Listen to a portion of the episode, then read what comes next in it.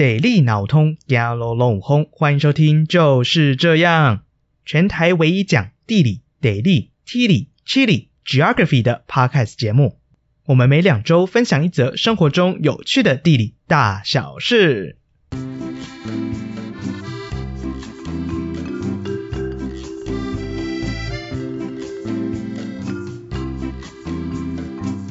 Hello，我是宝哥。就是这样，终于有合作了，好开心啊！啊啊啊啊啊！波浪号，波浪号，波浪号。我们这次呢是跟台大地理的简旭升教授简老师合作的一个计划。简老师呢在这学期的课程，一门课程叫区域地理。那有别于以往大学常常都是用书面报告啦，或者是 PPT 的简报，而是老师非常创新，请各组的同学用 Podcast 节目的方式来呈现期末作业。最后呢，老师也推荐了几组优秀的作品，所以我们会从七月开始，每两个礼拜分享一组同学们的作品，主题会围绕在台湾的北海岸，让正在收听的各位趴友们可以听听看台大地理的同学们，他们观察到生活中有趣的地理大小事哦。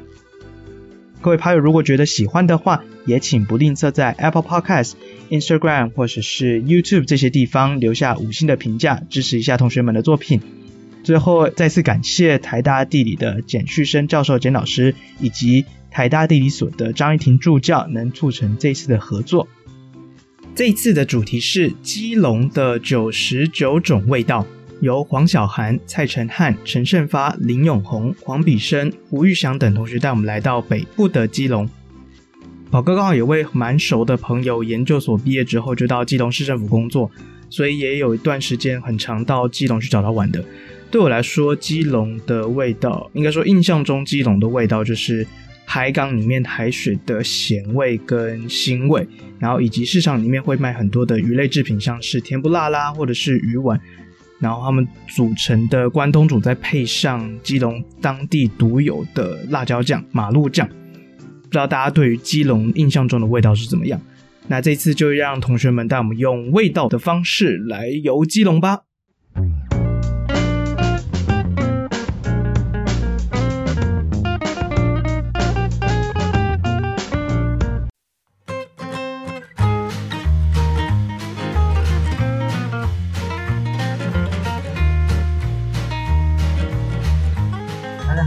收听本周的节目《基隆的九十九种味道》，我是汉汉，我是丽丽。好，那在今天的话题开始之前，我们先来问几个暖身的问题吧。丽丽要不要用“气”或者是“味”这两个字来造几个词呢？造词哦，好啊，我想想哦，气息、气氛、风味、味道、气味。很好，那你再试着想看看。刚刚所说的这些词汇呢，它们的意义有什么不同吗？嗯，我觉得气味、风味跟味道，感觉比较像是我们五官可以闻得到的味道。可是气息跟气氛就比较像环境带给我们的一种感觉。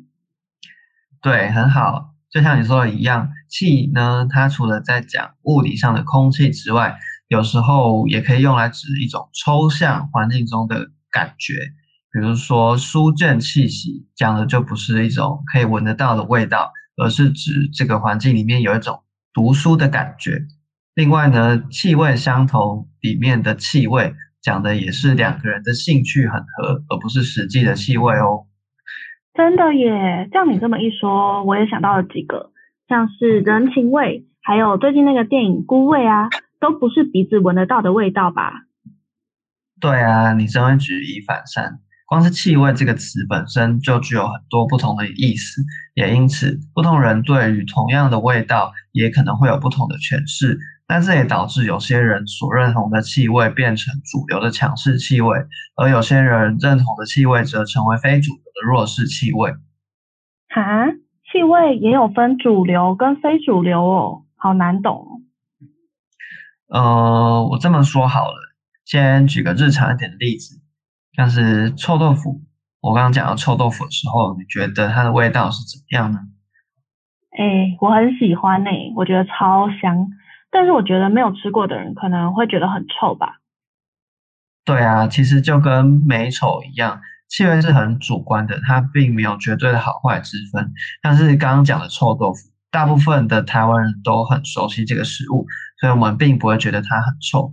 但是外国人可能就会觉得这个东西很可怕。所以说，有时候我们觉得臭，其实只是我们对于这个味道不熟悉而已。又或者呢，呃，某种味道它之所以成为大家所喜爱或者是主流的味道，有可能是被一些既得利益者所赋予的价值。比如说香奈儿的香水跟熊宝贝洗衣精，它们同样都是香味，但是大家会觉得香奈儿的香味是比较高级的，而熊宝贝的香味只是比较廉价的。原来如此，所以没有什么东西本来就是香的或臭的。其实都是社会的价值观影响了我们怎么判断气味的好坏。对啊，其实我们刚刚讲的这些就是所谓的气味政治。但政治这个词听起来很抽象，可是它其实就是在讲说，气味呢，它不只涉及了我们身体感官或者是科学上的面向，它同时也具有社会的面向。气味它可以作为一种符号或者是象征，去形塑某个群体或是地方的刻板印象，也有可能扮演的划界的功能，透过排除他者来建立自我族群的认同。好，那我们刚刚讲了这么多的前情提要，接下来就进准备进入今天的主题吧。基隆的气味，那丽丽，你之前有去过基隆吗？有啊，我上个月才跟朋友在那个彩虹屋打卡拍照，诶。哦，你是说正滨渔港吗？那你知道正滨渔港那边之所以会有彩虹屋，一开始其实并不是想要做完美景点，而是当地居民想要透过彩绘油漆的方式来改变这边不讨喜的味道，但是却意外的成为有名的观光景点哦。诶，真的吗？彩虹屋的油漆背后竟然有这样子的故事？那你觉得除了油漆的味道，基隆还有什么味道啊？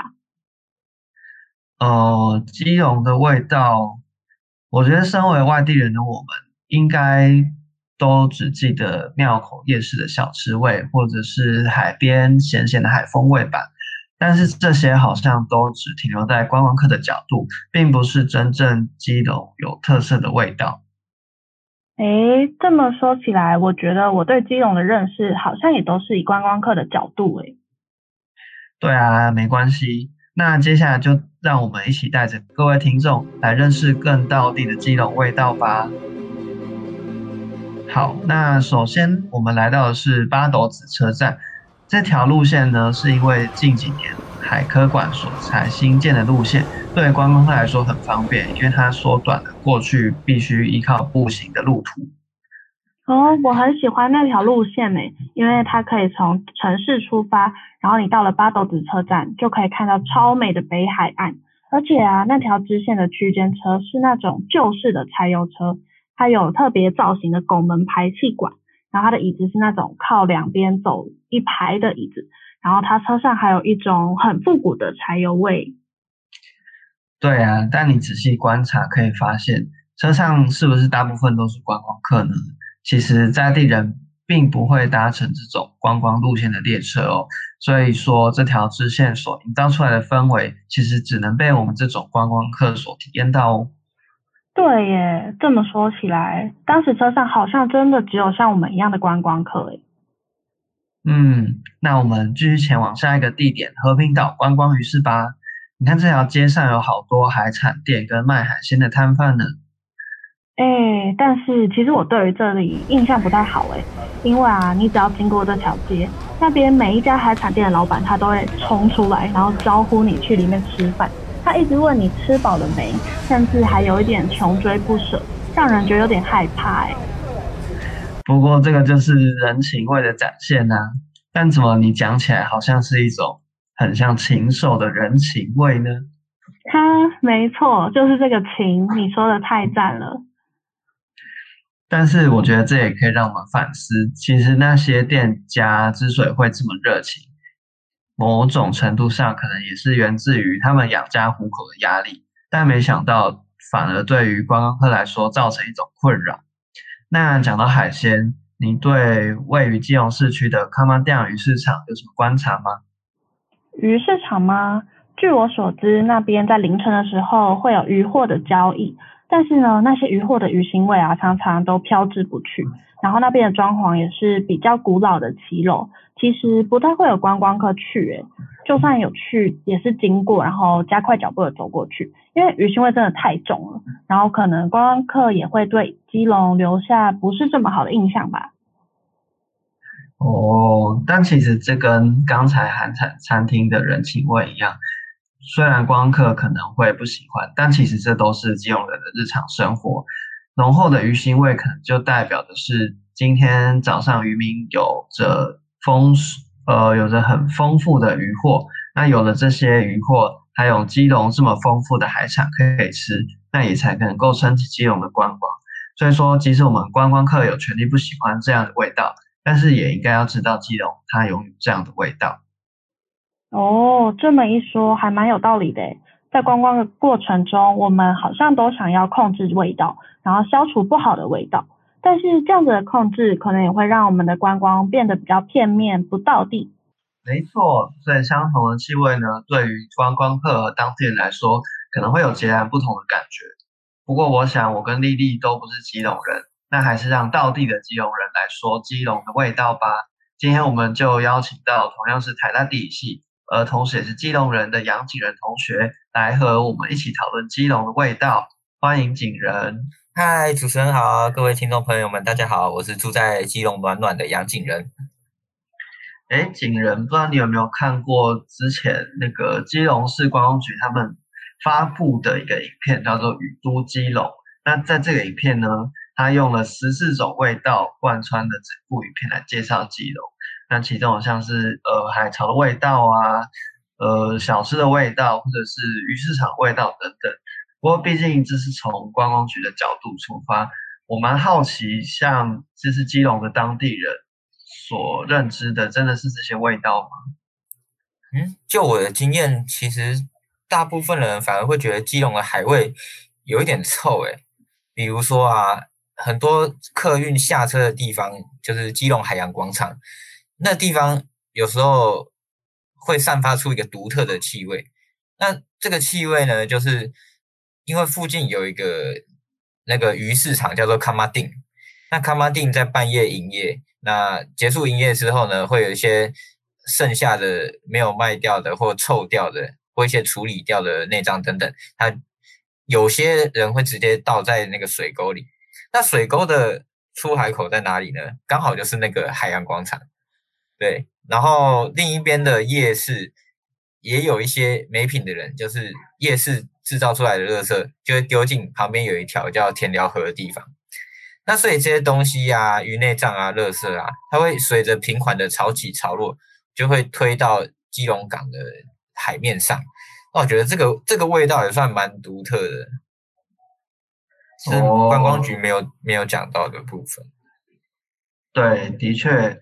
不太可能会有一个地方都只有好的味道而没有坏的味道，但是你觉得观光局这样都只有呈现正面的味道来建立可能观光客对于基隆的好感，觉得这样做是对的吗？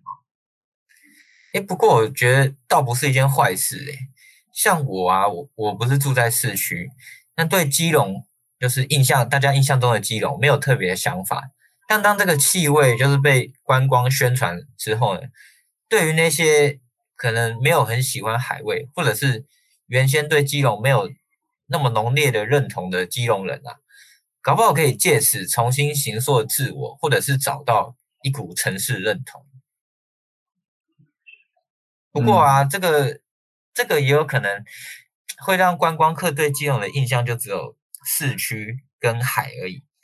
但是基隆啊，叫做山与海的城市，所以山。其实也是基隆人生活很重要的一部分。像我住的地方暖暖，它的基隆河流经，然后附近是丘陵跟山谷。虽然闻不到海味，但是有一股味道，我觉得跟基隆市区是一样，就是因为长期下雨所导致的一个发霉味。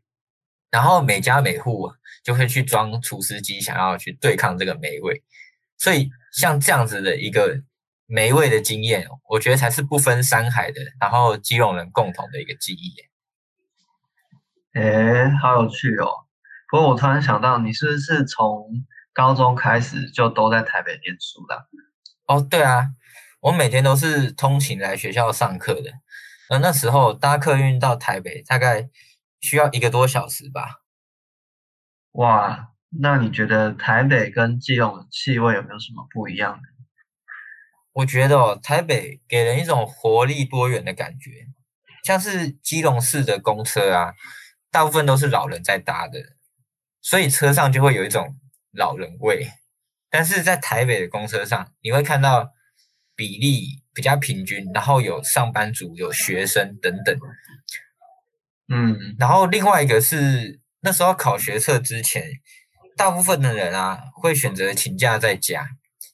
那像我呢，我住那么远，会不会在家呢？但是我那时候还是坚持每天搭一个多小时的客运来台北，晚上再很晚再回去。那为什么会这样？因为是是因为我觉得台北有一种读书氛围，它让人一种有竞争力、有读书风气的这个味道。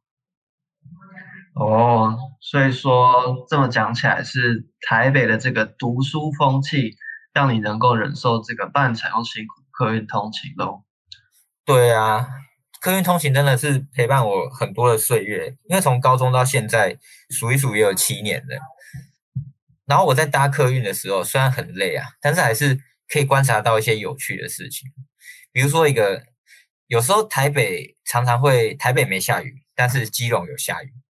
如果这时候看到一台公车，整台湿哒哒的开到台北，你就会知道这台车很有可能是从基隆来。而且在这个下大基隆下大雨的时候，司机啊，他会开强力的冷气，把那个湿气给排除掉。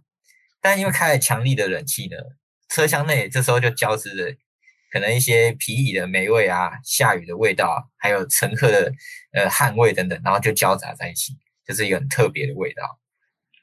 哇，太酷了吧！所以说客运它其实不止载人，基隆的这些雨水跟和味道也跟着客运一起流动到台北。对啊，可以这么说。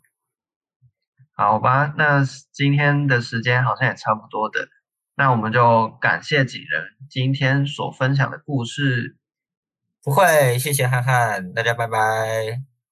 拜。哎，汉汉，刚刚听你跟景仁讨论基隆的味道，真的学到很多哎，我从来都没有想过气味可以讨论这么多东西。对啊，我觉得我们之前都太小看味道这个东西了。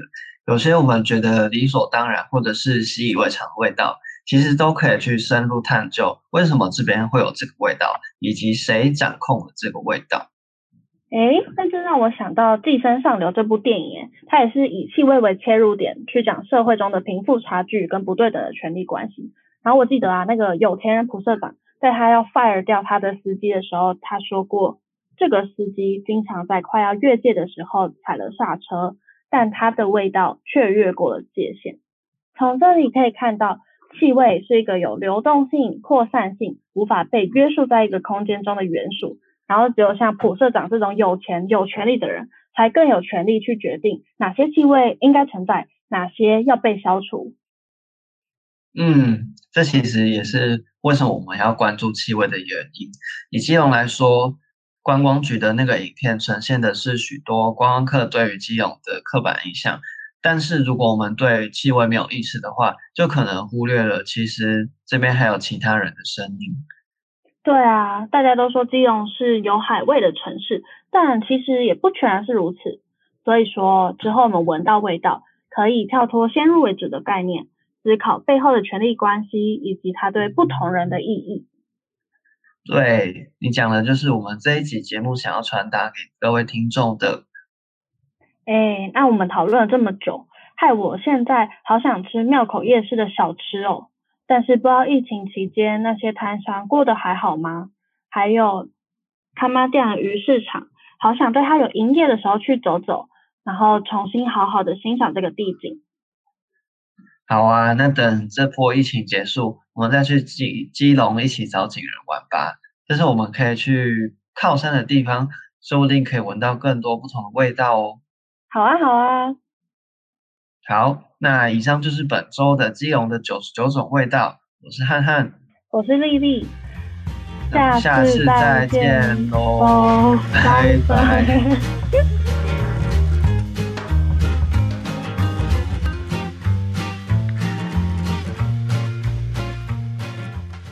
各位拍友，欢迎点下方的链接到我们的 Medium 部落格，看更多的图文说明。另外，也欢迎追踪订阅我们的 Instagram，就是这样 Official，和我们分享你观察到生活中的地理大小事。如果是使用 iPhone 的趴友们，请一定要五星推爆，点满五颗星评价，拜托拜托。就是这样，我们下次再见喽，拜拜。